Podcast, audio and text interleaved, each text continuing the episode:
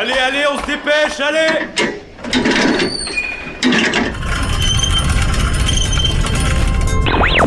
Écologie, c'est la grande voile. Vie étudiante et associative, Il a pas de voile, abruti. Politique, culture et société, Immersion dans 10 secondes. Et parfois un soupçon de sport.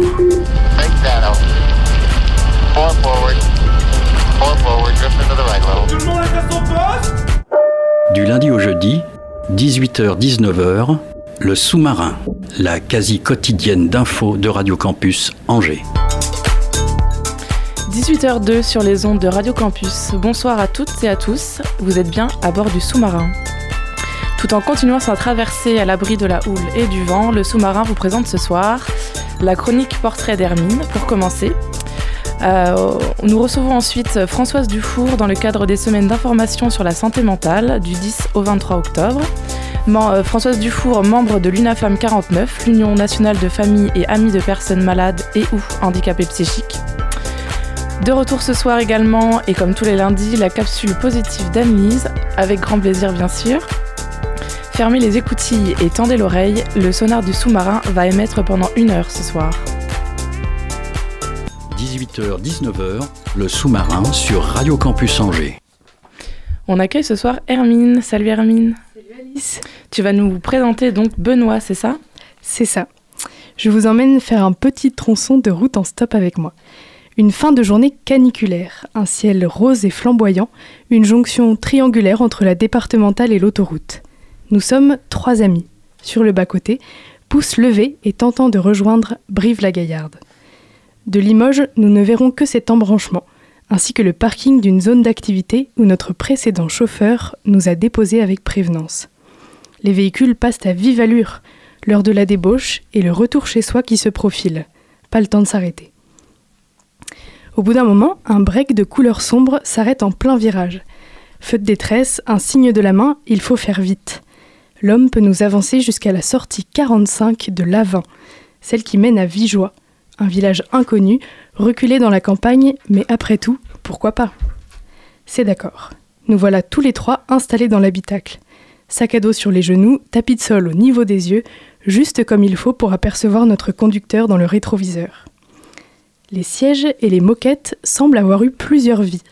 Le revêtement du plafond est maintenu par une multitude de punaises colorées. Un bricolage qui donne à ce ciel de toit une allure de ciel étoilé justement. La radio grésille, oscillant entre les fréquences locales, et notre équipé s'engage vaillamment sur l'autoroute qui mène nul ne sait où.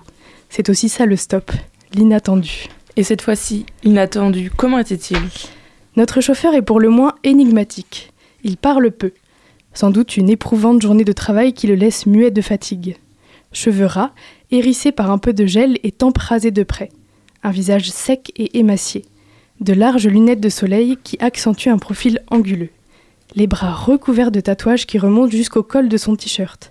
Le genre métalleux, obscur, impénétrable. Il ne dit rien. Et pourtant, il semble heureux d'être là.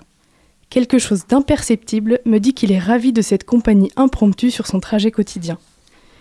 Nous lui posons quelques questions pour faire connaissance, avec parcimonie, car il ne s'agit pas d'être trop intrusif. Ses réponses sont brèves, presque lapidaires, mais notent rien à l'impression puissante que cette rencontre est un plaisir partagé. À chaque question, il baisse le volume, coupant la parole à Big Flo et Oli qui n'ont rien demandé. Il émane de lui une sobriété sereine, une humble gentillesse qui contraste avec un style apparemment sinistre. Lorsque l'on s'abstient de juger trop rapidement, on découvre des êtres pleins de contrastes et d'ambivalence, des nuances qui ne sont pas pour me déplaire. Mais cet homme, qui était-il? Il vous en a dit un peu plus? Natif du coin, non. Sa famille a quelques racines ici. Il était à Paris, il en a eu marre. Cariste, il me semble. Un métier pas commode. Il ne s'étale pas. Ses réponses sont pragmatiques. Lorsque nous lui demandons ce que nous pouvons visiter dans les environs, il répond qu'il ne sait pas et se tait. Puis reprend la parole quelques instants plus tard. Si, il y a bien un petit village fortifié pas très loin. Avare de mots, mais pas de sa présence. Il est pleinement là, avec nous. L'échange se réduit à peu de mots, mais il est des silences qui parlent davantage. Et comment s'appelait-il? Quelques kilomètres avant la fameuse sortie 45, nous lui posons la traditionnelle question, celle qui permet de garder le souvenir des visages entrevus.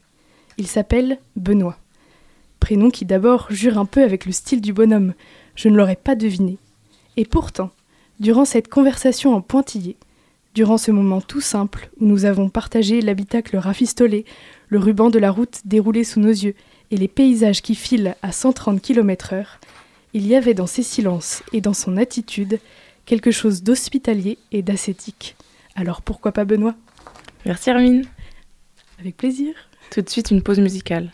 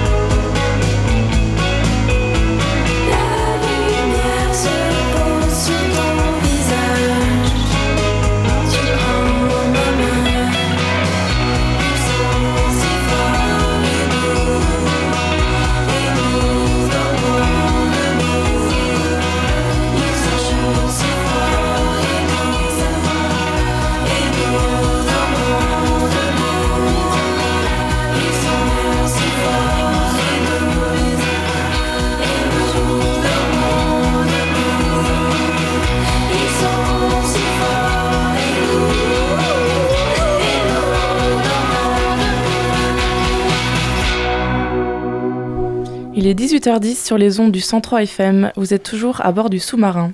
On vient d'écouter Le Matin du groupe Bibi Club. Avec moi dans les studios, mon cher et tendre collègue Augustin. Salut Cher et Augustin. tendre, ça fait plaisir. Salut tout le monde. Tu vas parler d'un sujet complexe ce soir, mais néanmoins très intéressant, celui de la santé mentale, avec notre invitée Françoise Dufour. Exactement. Dans le cadre de la semaine euh, d'information sur la santé mentale, donc on va parler de ce sujet. L'OMS, donc l'Organisation mondiale de la santé, elle donne une définition de la santé mentale qui correspond donc à un état de bien-être qui nous permet d'affronter les sources de stress de la vie, de réaliser notre potentiel, de bien apprendre et de bien travailler, ainsi que de contribuer à la vie de la communauté. Donc cette définition, elle se base sur la notion de, bien-être.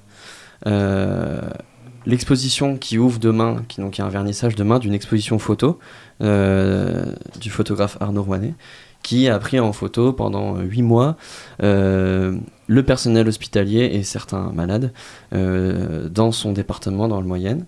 Euh, sans ce reportage, qu'est-ce qu'il a cherché à montrer? Est-ce qu'il a cherché à montrer le bien-être, la maladie, l'espèce de transition qu'il peut y avoir entre les deux, ou l'inverse, ou les deux? Bah, je pense qu'il utilise Arnaud Rouanet une maxime regarder où les autres ne voient pas. Et en fait, euh, sa sensibilité et son travail de photographe euh, montrent qu'en fait, euh, il, il a une, une fibre particulière pour photographier maintenant les invisibles. D'accord. Et c'est vrai que ces, ces 26 photos exposées à la médiathèque Saint-Exupéry au Ponce montrent toute sa sensibilité, sa compétence de photographe et, et, et cette fibre euh, à sortir de l'oubli des gens qui peuvent s'isoler ou qu'on ne voit pas. Mettre en avant euh, l'invisible finalement. Tout à fait. La santé mentale, alors que pourtant la santé mentale c'est un sujet qui nous touche tous, euh, pour reprendre encore une fois l'OMS décidément, un huitième des gens sur la planète Terre sont sujets à ces problèmes. Donc soit on est sujet à des problématiques de santé mentale, soit on connaît quelqu'un, soit on voit, voilà, forcément ça nous touche. Comment ça se fait qu'on n'en parle pas plus? Est-ce qu'il existe un peu un tabou, sur cette problématique selon vous? Vous savez, euh, il y a un temps qui est pas si loin où, euh, quand on parlait de folie ou de fou, euh, ça paralysait, ça tétanisait les gens de peur, le peur du fou, le peur de celui qui n'a pas un comportement comme tout le monde. Je pense que depuis maintenant, puisque c'est la 33e année des semaines d'information santé mentale et la 16e euh, année pour la région du Maine-et-Loire, je pense qu'en semant les petites graines de l'information et de ces semaines de santé qui, qui, ouvrent quand même, qui est ouverte au public et qui rassemble des gens, euh, des familles, des amis, euh, elle, contribue à déstigmatiser finalement tout ce qu'on peut ressentir par rapport euh, aux troubles psychiques, au mal-être, à la maladie mentale. D'accord.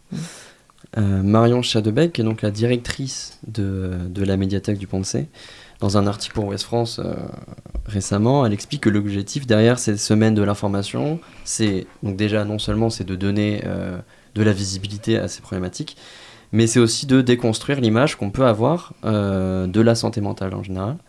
Vous avez commencé à en parler. Pour vous, qu'est-ce qu'il faut déconstruire par rapport à cela, par rapport à la santé mentale Ce qu'il faut dé- déconstruire, euh, ce sont justement tous ces clichés, toutes les représentations, tous ces préjugés. euh, euh, paniquer aussi quand il y a un fait divers malheureux récupéré d'une façon négative par la presse, donc il, est, fou, donc il est dangereux, alors qu'en fait la plus grande souffrance, ce sont ces gens-là qui la ressentent.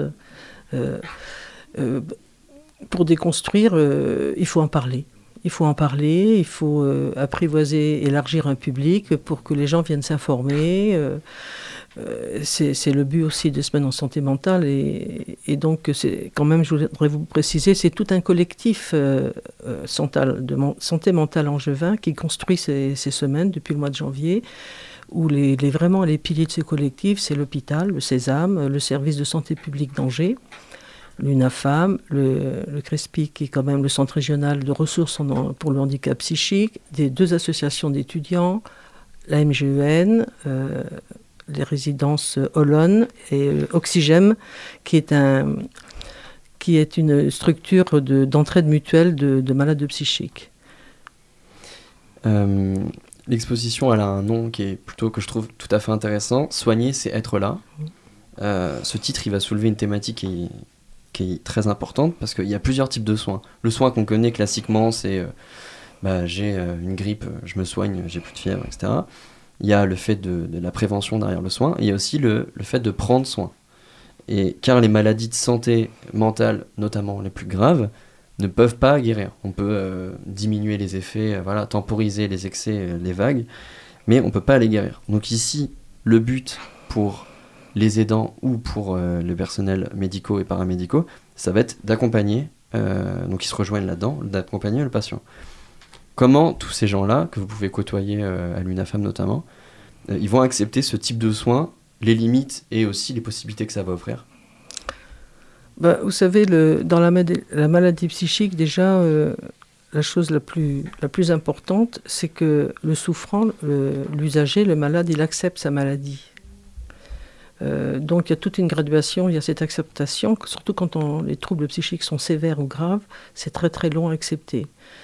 Après, il y a tout le travail euh, des équipes soignantes euh, et du psychiatre, bien sûr, à, argumenter, à convaincre la personne qu'il a besoin de soins. L'accompagnement euh, médical et thérapeutique est très important. Mais pas seulement. L'accompagnement après les hospices euh, et l'accompagnement de la famille. Et les familles sont toujours les, les aidants et les- en première ligne aussi. Hmm. Donc il est très important d'avoir une alliance euh, avec tout ce monde-là. Faut vraiment avancer ensemble pour, que le, pour optimiser finalement le- la guérison ou, euh, ou l'amélioration de l'état de, de la personne. C'est-à-dire offrir au malade, enfin, lui expliquer qu'il est en situation où on peut l'aider, mais pas non plus le mettre en position où c'est un marginal, et essayer de l'incorporer aussi. euh, c'est peut-être une thématique aussi. euh. Oui, parce que, euh, bon, quand même, le, le but, c'est le rétablissement. Mm. Le rétablissement, alors c'est vrai que les, les- les maladies psychiques sont très différentes, mais c'est le rétablissement, c'est l'accompagnement et c'est l'acceptation euh, et l'accom- l'accompagnement humain. Justement, on le voit très bien dans, dans, dans le reportage photo, on voit que l'humanité des soignants et le dévouement des soignants, Mm. très important. Ouais, c'est assez limpide euh, sur les photos, c'est Ouais. très très bien représenté. euh. Oui, c'est très important. Dans cette exposition, justement, ça met aussi euh, en avant l'invisibilité. Mm. Vous en parliez tout à l'heure, dont peut être victime ce secteur. Euh, cette invisibilité, elle vient aussi de l'investissement public, Mm. qui est décroissant euh, pour les secteurs de la psychiatrie et de la psychologie. Euh, comment vous euh, et les professionnels que vous côtoyez, que vous avez côtoyés, ils ressentent ce manque d'investissement de la part du service public? Un petit peu, ça va être peut-être un petit peu difficile à dire parce que il y a des gens en souffrance à l'hôpital. Les soignants en souffrance, c'est ça voilà, Voilà, et doublement, je veux dire, on peut avoir peut-être des soignants en souffrance aujourd'hui avec le, le peu de budget, le peu de moyens qu'ils ont euh, pour travailler dans, dans des bonnes conditions. Donc c'est vrai qu'en tant que famille, on, se dit, on a notre, notre proche qui est hospitalisé ou qui est en soins, et il est avec des gens qui souffrent aussi, parce Mhm. que c'est difficile la psychiatrie, c'est difficile. Et puis, ça, la- travailler dans la psychiatrie, ça, ça demande un espace mental et un espace psychologique Mhm. euh, important, parce que sinon, on n'est pas. euh, euh, est-ce que, quel investissement pour vous ça serait nécessaire pour permettre une meilleure prise en charge des patients euh, en tant qu'aidant, en tant que famille? Eh bien, euh, ça c'est un peu le, ce que les familles l'UNAFAM nationale réclament, et tout, parce que l'UNAFAM est implantée dans chaque département. Ce qu'on demande, nous, bien sûr, il y a l'hospitalisation, le traitement qui est souvent chimique et tout, mais ce qu'il faut, c'est de l'accompagnement humain, l'accompagnement après l'hospitalisation, un accompagnement euh, qui est très important parce que rien ne remplace l'humain. Donc, valoriser des structures euh, qui peuvent aider les patients. euh, Oui, et puis de l'accompagnement, si, si la personne euh, malade est- a la possibilité de, de revenir chez lui, qu'il y ait un accompagnement humain, quelque chose. Parce que souvent, quand on a son proche, on est interpellé beaucoup. Mm. Hein. Et, et donc, euh, il manque parfois, vous voyez, ce maillon entre l'hôpital euh, et euh, la famille ou les proches. Il y en a, mais il n'y en a pas assez. C'est comme à l'hôpital, il n'y a pas assez d'humains, il n'y a pas assez de moyens. Du coup, on, on parle de l'accompagnement. C'est vrai qu'à chaque prise en charge de patient, à chaque patient, il y a des aidants autour. C'est de sûr. façon systématique. Euh, donc, vous travaillez pour l'UNAFAM, je répète, donc l'Uni- l'Union nationale des familles et amis de personnes malades ou handicapées euh, psychiques. Euh, ou vous êtes bénévole, mais voilà. Quelle forme elle peut prendre cet accompagnement pour les aidants? Pour les aidants, l'accompagnement, l'ac- l'accompagnement, elle se fait surtout au niveau de l'association par. c'est plutôt pour soulager la souffrance des familles, quoi. Parce que l'association UNAFAM, son rôle, c'est l'écoute, recevoir les gens, euh, proposer des groupes de parole. euh, Après, quand les gens euh, veulent devenir bénévoles, on représente quand même les familles dans toutes les institutions de la démocratie sanitaire. L'aide, euh, nous, la- l'aide, nous les familles, on, on attend l'aide finalement des structures médicales et, et paramédicales et, et de l'accompagnement. hein, euh, Donc c'est une forme d'accompagnement psychologique et de, de soutien, de se regrouper ensemble parce qu'on connaît les mêmes difficultés, et on peut Oui. discuter ensemble. Quoi. Oui, il y a une solidarité et le fait que qu'on évoque ensemble les, bah, ce qu'on- nos expériences, euh, ensemble on va plus vite, on va plus loin euh, parce que euh, c'est l'intérêt des associations d'aide. On est des aidants quelque part aussi. Vous, vous faites le lien, en fait, euh, vous parlez du lien tout à l'heure. C'est, vous avez l'intention aussi de, de faire ce lien, de créer ce lien entre les, les familles. euh, On crée du lien, bien sûr. Ouais, ouais. Oui, oui, oui. On a. euh, donc on, reçoit les familles, mais il y a aussi euh, des propositions, il y a des conférences par exemple sur euh, les médicaments, sur euh, qu'est-ce que c'est des troubles psychiques, c'est par exemple mon enfant après moi quand je serai plus là, Mm. et donc c'est c'est quand même très dynamique et, et bah, les, les- les familles se posent beaucoup de questions. Donc euh, il, faut, il faut aussi euh, soulager cette anxiété. Est-ce qu'il existe des structures pour des, des jeunes, donc mineurs ou majeurs, mais voilà, plutôt des jeunes, qui ont des membres proches de leur famille euh, qui souffrent de troubles euh, de santé mentale, que ce soit des parents ou même des, des frères et sœurs des- Il y a des, des structures spécialisées pour ça? Mais moi, ce que j'en connais, les structures spécialisées, euh, il y a- y l'hospitalisation à Roger Misès à l'hôpital d'Angers, hein, pour, qui était aut- autrefois dans- inclus dans, dans l'hôpital du Sésame, maintenant c'est à Angers. Pour les malades psychiques, c'est l'hospitalisation. Après, c'est les, les accompagnements par les CMP, hein, euh, avec psychologues et psychiatres. Après, euh, moi, je vous parle plus des, des malades psychiques. Pour les, les- les troubles cognitifs, c'est différent. Oui, Là, il y a des IME, il y a des institutions différentes. Et puisque dans les santé mentales, il rentre aussi les- tous les troubles autistiques, euh, les troubles Oui. de trisomie, etc. Oui. Mais c'est un autre, c'est quand même un autre domaine. euh, Oui, oui, oui. Est-ce que pour vous, euh, la, la- la place de l'aidant dans la société et même au sein de, de la prise en charge, elle devrait être mieux reconnue ou pas par des aides euh, financières, psychologiques, administratives que par rapport à ce qui existe déjà? Qu'est-ce qui pourrait... On en parle de plus en plus des aidants. hein. La semaine dernière, je crois qu'il y avait un débat au 400 de coups avec un cinéma, sur- avec un film sur ce thème-là.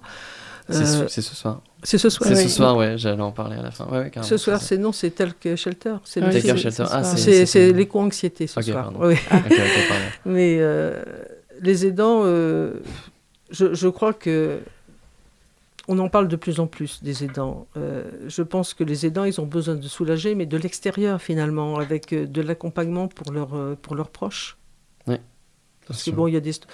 Ça bouge quand même, ça bouge, je vous dis, c'est comme quand on parlait de, la maladie mentale, euh, ça bouge, ça avance, on en parle plus, les, aid- les aidants, on en parle plus, on parle des pères aidants aussi. Les pères aidants, il y aura une conférence sur les pères aidants faite par le CREPSI euh, le 11 octobre à la salle du Utro. Et euh, c'est aussi intéressant, les pères aidants, c'est une structure qui est, qui est là pour venir en aide aux malades psychiques. Quoi. Ils viennent aider pères aidants, euh, c'est très, très en vogue euh, actuellement. Il y, a une- il y a une évolution depuis quelques années, du coup, euh, c'est ce que vous décrivez Une évolution positive où on parle plus de ce genre de sujet, on accompagne plus Oui. les malades et les aidants. Oui, je pense quand Ça même que ça évolue. Ça évolue jamais au rythme qu'on désire, mais ça évolue quand même parce que vous voyez, le, le- bon, bien qu'on essaie de briser le tabou. euh, et puis je pense aussi que la société telle qu'elle se présente aujourd'hui, qui est quand même assez anxiogène, et puis les crises euh, du Covid Mm. et la crise cli- climatique, fait que les gens ont peut-être été plus impactés encore par les troubles psychiques ou les troubles anxieux. Mm. Et en fait, euh, vous parliez tout à l'heure des, des stats de, de santé. Moi, j'ai 1 sur 5 sur le monde pour les maladies psychiques. Et pour les jeunes en France, les dernières stats, c'est 1 sur 3. Ah ouais Et ben l'OMS ment, les amis. Elle a peut-être pas fait ses mises à jour. je, sais, je sais pas. Et on parlait d'accompagner, excuse-moi, d'accompagner les familles pour aussi euh, euh, enlever un certain poids. Est-ce qu'il y a aussi, vous constatez peut-être une lourdeur administrative euh, Oui, oui, oui. Parallèlement, c'est vrai que c'est- c'est c'est très lourd aussi administrativement parce que, euh, attendez, quand, quand la maladie psychique est reconnue, il y a tout un parcours administratif très lourd pour faire une demande à l'MDA. Mm. euh, pour- Il y a aussi le problème du logement qui est soulevé dans Ouais. les semaines de santé mentale parce On que l'impact après, du logement est très important. euh, pour que le- le- la personne ait une adresse et un logement, un logement adapté à son état aussi. Bah, J'allais en, parler. Euh, quand on regarde le programme Oui. de la semaine d'information sur la santé mentale, euh, on peut voir une animation de bibliothèque de livres vivants. Donc en fait, c'est une espèce de mini-conférence de quelqu'un qui partage euh, le, le- le contenu d'un livre, c'est ça? Non, c'est pas ça. Alors, la bibliothèque des livres vivants, ça, se fait dans un cadre assez intimiste. D'accord. Donc, le lieu, c'est souvent la, bibli- la bibliothèque. Et Ah, là, ce sont des, des usagers, de, des, des gens qui ont été, je préfère dire des usagers que des malades, des usagers, ou ça peut être aussi euh, de la famille, qui va euh, évoquer son expérience d'usager ou de d'aidant, justement. Et ce livre, euh, pendant peut-être 5-10 minutes, parle. C'est un livre vivant, debout, qui parle, au lieu que ce soit un livre écrit. Pour apprendre par, par la- les, les interactions entre nous plutôt que par les lignes, c'est ça? Oui, et puis c'est surtout chacun rend compte de son expérience. C'est un livre vivant. Au lieu de, de lire le livre, l'expérience de la personne, elle est oralisée en fait. D'accord. Et donc, euh, cette euh, bibliothèque de livres vivants, la thématique principale, c'est le logement. Euh, vous Je- avez commencé à en parler tout à l'heure. En quoi le logement, c'est une problématique importante dans le cadre de la santé mentale? Je crois que c'est déterminant euh, la qualité du logement et je pense qu'on en a été beaucoup plus conscient lors du confinement. La qualité du logement et son environnement, euh, c'est quand même important pour avoir une bonne santé mentale.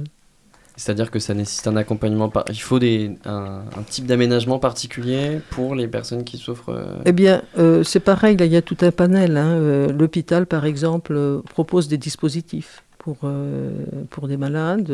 Il y a aussi des, des, comment vous dire, une résidence à Angers qui s'appelle la résidence Olonne, qui a donc euh, en hébergement des, des malades psychiques. Avec, euh, et euh, cette- d'ailleurs, cette résidence sera sera ouverte en porte ouverte. euh, Ce week-end euh, bientôt, porte ouverte de le, le 14 à 17h le 20 octobre. Euh, Et donc ça, les, les familles sont très demandeuses de ces résidences de l'Aune, ou enfin ce type, de résidence, parce que ce sont vraiment des, ré- des appartements adaptés Mm. avec des personnes qui sont là euh, pour cadrer, pour, euh, pour faire du lien justement. Ils sont pas, permet de- ils sont pas tout seuls quoi. Oui, ce qui permet de soulager aussi la famille. coup. Voilà, on est très demandeurs et c'est vrai que euh, bah voilà, on aimerait en avoir un peu plus. Alors, mais il y en a d'autres, un type de logement. euh, L'hôpital euh, propose d'autres logements. on peut aussi habiter dans son logement tout seul. mais bon, moi j'ai cette expérience, mais bon, faut passer Mm. souvent. Ça fait plusieurs fois que vous, vous évoquez le, le- le Covid et les, les crises de, de confinement. Voilà, c'est le mot que j'ai cherché. Mm. Euh, Est-ce que ça, vous avez pu observer une amélioration des liens entre aidants et malades ou ça a détérioré ou Qu'est-ce que ça a changé un peu les confinements? Il, il est possible que, que cette, cette crise sanitaire a pu faire émerger un peu plus d'anxiété chez les gens qui avaient au préalable déjà des troubles psychiques. Mais pas seulement. Il y a toute une population aussi euh, qui n'était pas connotée en, en troubles psychiques, où l'éco-anxiété s'est vra- vraiment développée depuis le confinement. Et puis, oui. Et moi j'avais une question euh, peut-être un peu plus personnelle, mais euh, enfin si c'est pas indiscret, mais comment est-ce que vous personnellement vous êtes, euh, vous en êtes venu à vous, vous engager au sein de l'UNAFAM? Alors moi, je me suis engagée au sein de l'UNAFAM parce que j'avais mon fils qui était étudiant, et puis euh, un jour, euh, voilà, le, le tsunami est arrivé. Et, et donc c'est très toujours ce, ce parcours, c'est difficile parce qu'on ne sait pas ce qui nous arrive, même nous les parents, euh, ça nous tombe sur la tête. euh, bon. Et puis, euh, ben, c'est peut-être par la souffrance aussi qu'on avait envie de, rencontrer des gens euh, qui, partageaient des expériences, pas identiques, mais avec euh, des troubles qu'on n'arrivait pas trop à identifier, des diagnostics qui n'étaient pas vraiment identifiés. Et ça fait 22 ans déjà. Et donc, voilà, donc ça, a été parce que j'ai été concernée en première ligne, C'est ce qui est inscrit sur le site d'ailleurs, que les bénévoles euh, ont un membre. euh, souvent. Oui, Ouais. oui, oui, oui, oui, oui, oui. Merci beaucoup. Merci beaucoup pour euh, notre entretien. Pour rappel, donc les semaines de l'information sur la santé mentale, c'est du 10 au 23 octobre. Donc euh, il y a des conférences, des portes ouvertes, euh, du partage d'expériences à travers les livres ouverts. Et notamment pour ce soir, euh, il y a un film euh, Take Shelter, bon, qui, ne, qui parle d'éco-anxiété, euh, suivi d'un débat en présence d'un pédopsychiatre. Oui. Euh, et demain, un vernissage de l'exposition à la Oui. médiathèque. Il y a une chose aussi qui est très intéressante, puisqu'on est dans l'environnement, il y aura trois balades urbaines. Oui. Et euh, c'est très intéressant parce qu'on parlait de- du logement, mais aussi de, de découvrir dans son quartier euh, l'accès au parc, l'accès à une maison de service, utiliser les transports, euh, Mm. comment se rendre à, à une institution. avec- Et ça, c'est aussi important. Les trois balades urbaines, il y a aussi identifier les oiseaux. euh, Enfin, euh, les- les trois balades sont très intéressantes aussi. Je pense qu'on a, on n'a pas trop oublié personne, bibliothèque, euh, porte ouverte. Alors, la porte Une pièce de ouverte théâtre, j'aime. de La pièce de théâtre aussi à Trélazé, hein, qui est le 11 octobre. à- Demain soir. oui, c'est ça. Euh, donc c'est à quelle heure? Je suis en train de regarder.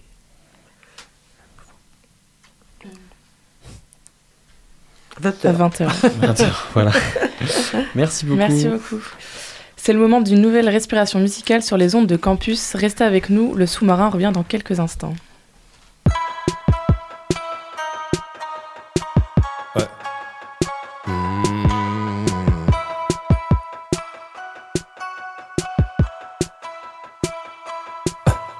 Ciel bleu, ciel ne fais rien, je regarde, et leurs yeux sont si rouges, je ne fais rien, je m'effare, ciel bleu. Si tu veux, tu ne fais rien. Je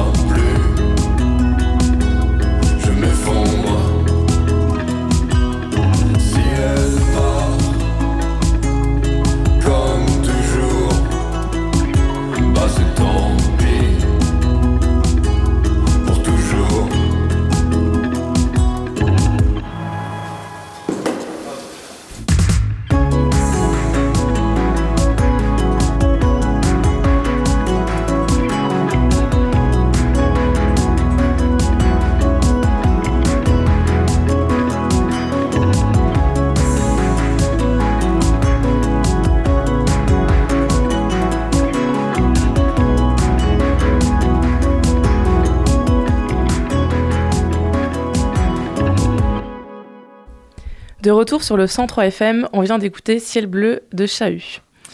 C'est maintenant le tour de la chronique d'Anne-Lise. Salut Anne-Lise. Allô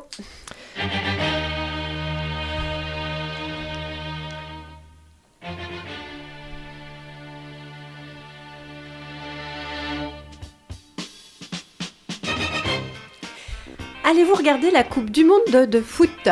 Eh bien moi, définitivement non. Par respect pour les valeurs, mon petit plaisir personnel passera après. Je n'écouterai pas. No pasaran. Et du coup, vous me connaissez un petit peu maintenant. Je me suis questionnée sur un sujet dont on a entendu parler euh, pas plus tard qu'à l'instant, l'éco-anxiété. Mais qu'est-ce qu'on sait vraiment de l'éco-anxiété?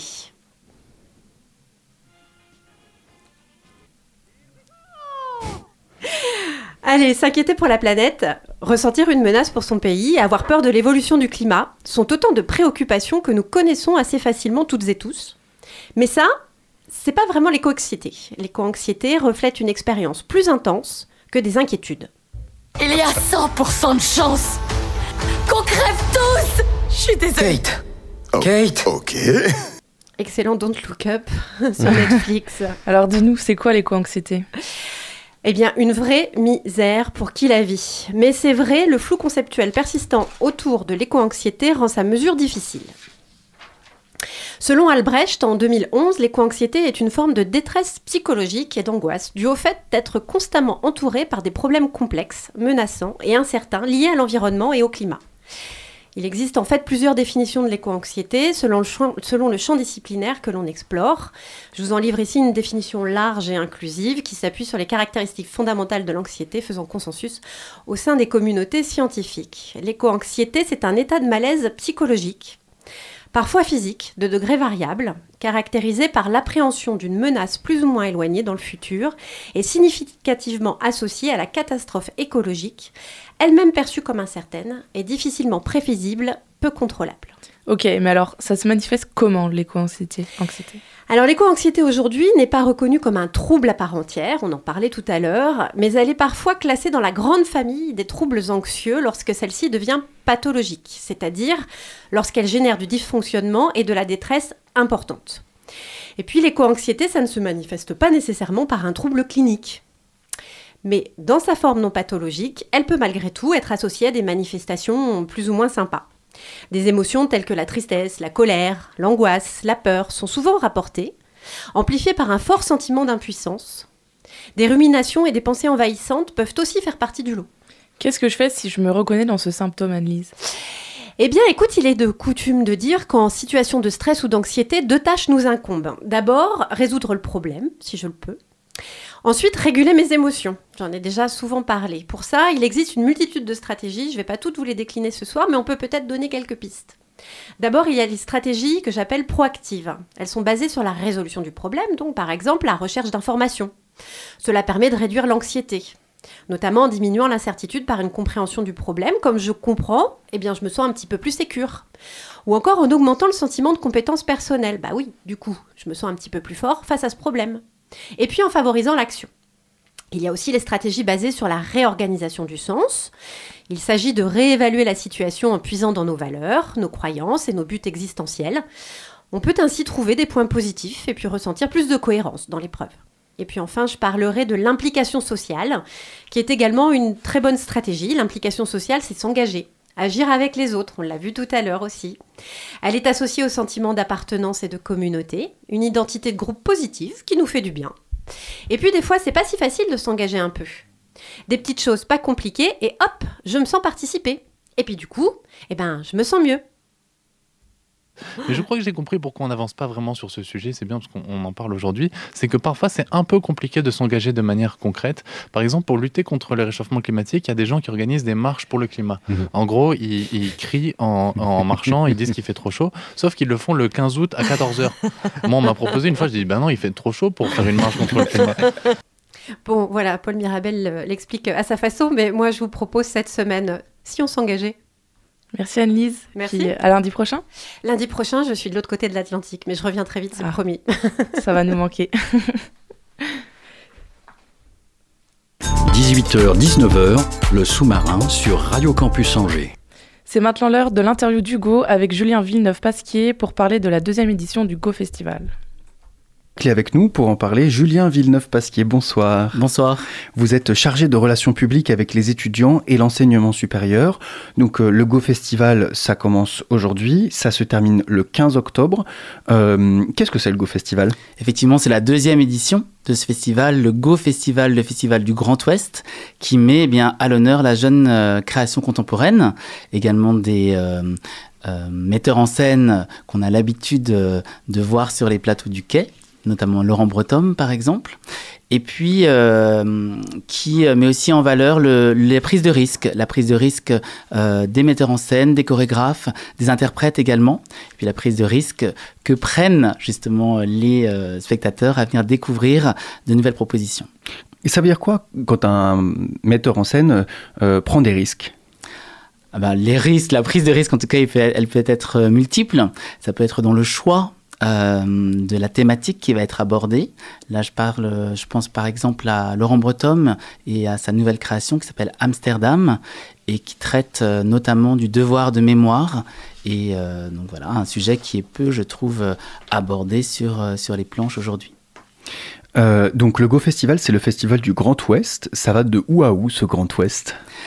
Alors, ça va de Nantes, La Roche-sur-Yon, jusqu'au Brésil, avec euh, deux artistes que nous accueillons euh, le week-end du euh, 8 euh, octobre. Est-ce que c'est cohérent d'avoir des artistes brésiliens alors qu'on parle du Grand Ouest? Eh bien, le Brésil se situe à l'ouest de la France, non? Oui. Le Grand Ouest, c'est aussi euh, l'image que euh, voilà, on est euh, dans une déjà une pluridisciplinarité des, des, des objets qui sont montrés sur les plateaux et également avec des esthétiques différentes et des, euh, des gens comme ça différents qui vont penser, euh, imaginer, rêver à des propositions. Euh, le, le- le Brésil, évidemment, euh, euh, on a en imaginaire tout, tout, tout l'univers brésilien avec le, le- carnaval, avec la batucada. C'est aussi ce qu'on va retrouver sur scène à, à l'occasion de, de ces, de ces représentations?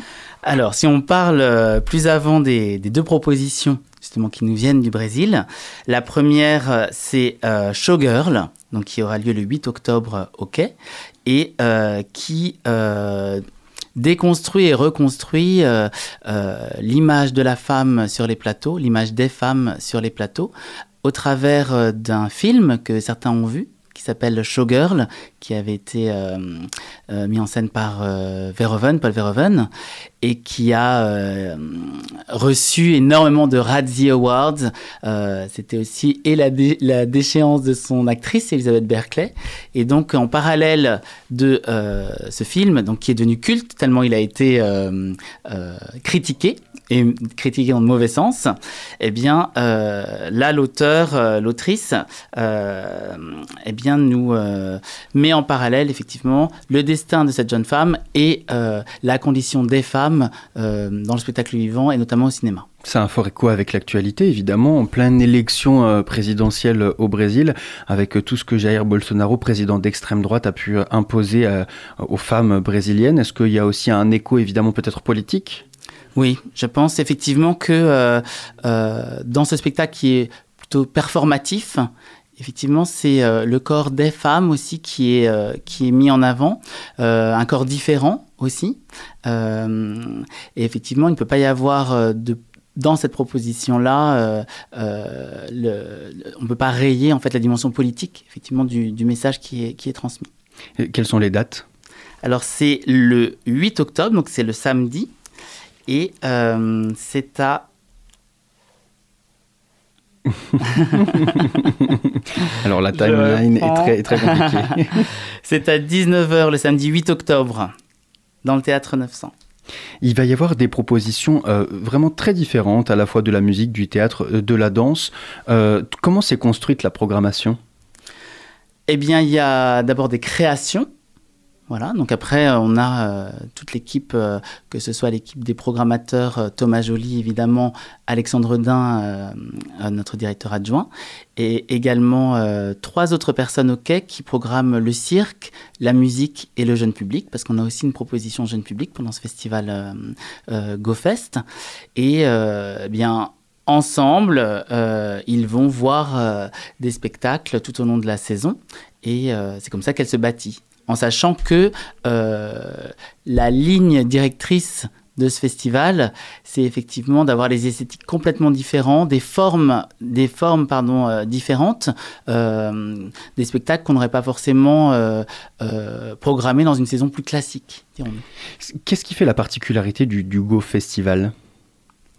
Mais d'abord, c'est un festival, donc l'idée, c'est vraiment euh, de pouvoir enchaîner, découvrir, se confronter. Pendant Une euh, période assez courte en plus, hein, oui, c'est c'est 15 très jours. dense. hein, c'est très dense. 15 jours de, de festivités. Euh, dans, dans la, dans la programmation, évidemment, c'est des créations euh, qui euh, peuvent être tout public, qui peuvent être également à destination de personnes plus initiées.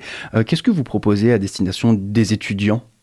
Alors pour les étudiants, euh, eh bien, euh, par exemple, le week-end du euh, 15 euh, octobre, il y a deux propositions que je mettrai en avant. La première, c'est évidemment, c'est le 15, donc c'est la, clôture hein, du festival. C'est Résiste. Résiste, c'est un spectacle de cirque qui aura lieu dans le forum. C'est du funambule, une artiste qui va jouer comme ça sur les hauteurs, sur l'instabilité, à 360 degrés en euh, conversation avec un groupe de rock qui s'appelle Deadwood, qui euh, lui sera euh, au sol dans le forum. C'est un spectacle qui sera joué devant un public debout. Euh, euh, particularité euh, de ce spectacle, euh, donc c'est une circassienne, Joanne Humblet, qui a décidé, et sa performance est de, ne- de passer cette heure de, de performance sans jamais poser le pied à terre et rester sur, sur ce fil, euh, telle une, la funambule talentueuse qu'elle est. C'est ça. Et puis en autre proposition, eh bien, parce que ce, le spectacle Résiste aura lieu donc le samedi 15 octobre à 19h et à 21h, nous terminerons dans le théâtre 400 avec une performance euh, musicale euh, Hyperactive Leslie. Euh, donc là, nous accueillons un, batteur percussionniste qui s'appelle euh, Antonin Lemarié et euh, qui lui travaille évidemment le son, mais également de façon un peu artisanale. Voilà, il y a quelques effets, mais il est vraiment avec ses, ses machines, mais il fait le, il fait sa, il crée sa musique de façon très artisanale. Et là, ça sera l'occasion aussi de danser dans le théâtre 400. Euh, une, vous proposez aussi des, des- des spectacles à destination des scolaires, Euh, par exemple euh, une rencontre avec Michel B, le Bob Théâtre. C'est ça. Donc effectivement, on ne peut pas trop en parler parce que et la scénographie de ce spectacle-là est toute mystérieuse. Et mais effectivement, oui, il y avait une, progra- une programmation à destination du jeune public dans le dans le cadre de ce festival. Pourquoi on peut pas en parler? Quel est ce mystère? Eh bien, ce, ce monsieur B, justement, c'est un, un être euh, fascinant, euh, c'est un être euh, dangereusement fascinant. Et donc, euh, le Sur tout est vraiment de découvrir euh, l'identité de ce personnage euh, dans la salle. Euh, sur votre site internet, on peut lire euh, que la première phrase pour présenter ce spectacle, c'est Qu'est-ce qu'un méchant, un vrai? Voilà. On peut s'attendre au pire. Vous proposez également euh, de la danse. La danse, évidemment, euh, avec euh, le CNDC à Angers est très présente. Qu'est-ce que vous allez nous proposer ici comme, comme, comme spectacle de danse à l'occasion du Go Festival?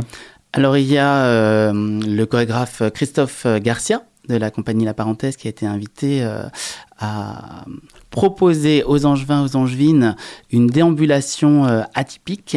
Dans une chambre d'hôtel. C'est ça. Le, le lieu du spectacle, c'est l'hôtel Saint-Julien, donc place du ralliement. Et euh, les spectateurs sont invités à se présenter par groupe de quatre. Puis euh, chacun fait son chemin, ouvrant des portes, découvrant des situations, euh, dans le cadre d'une déambulation qui va durer une heure. Donc avec les artistes de la compagnie euh, de Christophe Garcia, mais également euh, des étudiants du, du cycle d'orientation professionnelle du conservatoire. Donc les personnes sont à quatre pendant une heure dans une chambre d'hôtel. L'idée, c'est de faire sa déambulation toute personnelle, donc avec un chemin qui après est, est, hum, suggéré. Mais euh, c'est vraiment une, euh, comment, euh, une, une promenade personnelle en toute intimité. C'est ça, il y a un départ toutes les 10 minutes quand même. C'est Ça veut ça. dire que les, les groupes se succèdent les Oui. uns après les autres. Oui, Euh, évidemment, l'imaginaire de la chambre d'hôtel est très présent. On imagine toutes sortes de choses qui peuvent se passer à l'intérieur. Qu'est-ce qui se passe dans cette chambre d'hôtel? Et bien voilà, on va, on va être confronté et à des euh, scènes plutôt euh, de, la vie courante euh, que l'on peut observer dans des hôtels, mais parfois avec des glissements vers euh, des propositions plus, euh, plus imagées. Et parfois, on a l'impression que les artistes, nous sommes en vrai, comment, on, on se voit.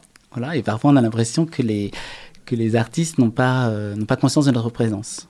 Hum, C'est vraiment, on est dans l'intimité euh, des artistes dans une chambre d'hôtel.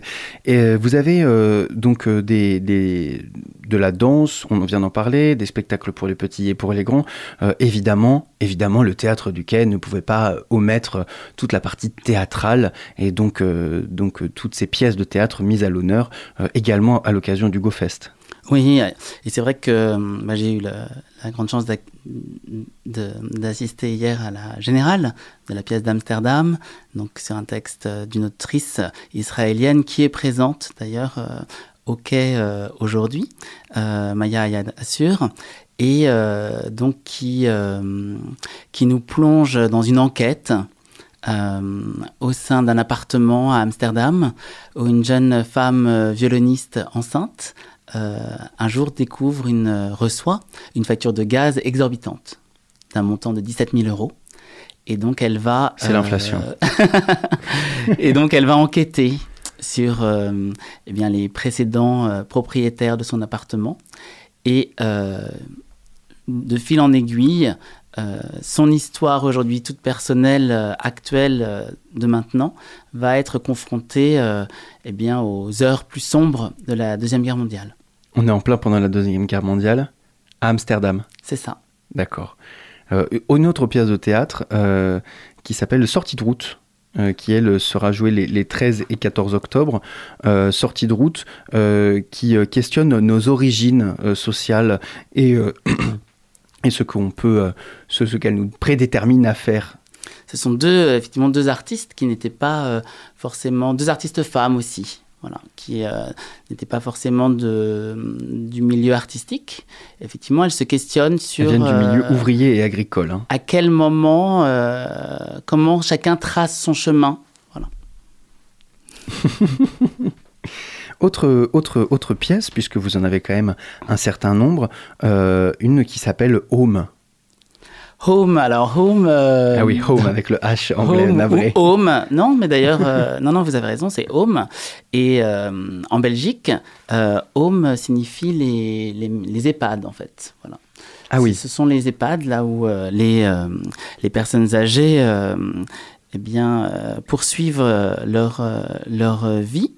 Donc, c'est un spectacle mis, écrit en scène et mis en scène par Marguerite Coulon et euh, qui nous plonge avec une jeune compagnie, ce sont des jeunes interprètes, mais dans le quotidien effectivement de ces personnes âgées. Alors on est beaucoup sur la tranche de vie, sur euh, le récit euh, souvenir et également sur le temps, la notion du temps et des rituels. Magritte Coulon écrit que les vieux devraient faire partie de la révolution. C'est un programme. C'est un programme. Est-ce que je, je- je sens qu'il y a une- tout- des messages quand même très politiques qui sont transmis euh, à l'occasion de ce Go Festival. Est-ce que vous l'avez pensé aussi comme ça dans le contexte social plutôt tendu à l'occasion de cette rentrée?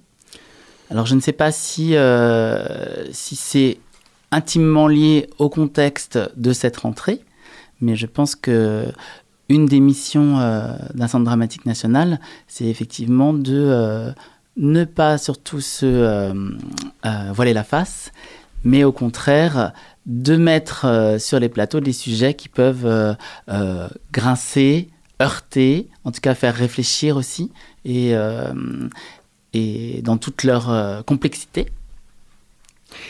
Je ne pouvais pas conclure cette interview sans vous poser une petite question sur Monsieur Thomas Joly, qui a été sélectionné et choisi par, par l'organisation des Jeux Olympiques de 2024 pour être à la manette de la cérémonie d'ouverture des Jeux Olympiques. Comment est-ce que vous l'avez reçu, vous, au quai, cette, cette nomination, si je puis dire? Eh bien, euh, euh, une grande joie pour euh, Thomas, effectivement, notre directeur. Thomas Joly, oui, évidemment, le directeur du quai. Voilà. C'est vrai que c'est un, c'est un, comment? Il, il est très heureux de, de cette, de cette nouvelle situation, cette nouvelle, de ces nouvelles missions aussi qui, leur, euh, qui, qui lui sont euh, proposées. C'est vrai que c'est 4 milliards de spectateurs, c'est un, un projet euh, complètement dingue, un peu fou. Voilà. Après, pour les équipes, euh, au-delà de effectivement d'être heureux pour lui, nous nous sommes à Angers et nous continuons de, de travailler pour la Vous êtes pour l'institution. Vous êtes inquiet de, de voir votre directeur euh, happé par une mission aussi euh, énorme que celle-là? Inquiet, je ne sais pas. Après, effectivement, ça soulève des- quelques, quelques questions de, de, de D'organisation. savoir, d'organisation, voilà, mais c'est quelque chose qui va se mettre euh, en place les semaines à venir. Merci beaucoup, Julien Villeneuve-Pasquier, d'avoir répondu à nos questions. Je le rappelle, le Go Festival, c'est du 4 octobre au 15 octobre au Théâtre du Quai et évidemment partout ailleurs dans Angers. Euh, Julien Villeneuve-Pasquier, donc chargé de relations publiques avec les étudiants et l'enseignement supérieur. Merci beaucoup d'avoir répondu à nos questions. Merci. La traversée du sous-marin touche à sa fin. Merci à toutes et à tous de nous avoir écoutés ce soir. Merci beaucoup à Hermine et Annelise pour leur chronique et également à David pour la technique. Nous, on se retrouve dès demain. En tout cas, d'ici là, n'oubliez pas, les bonnes ondes, c'est pour tout le monde.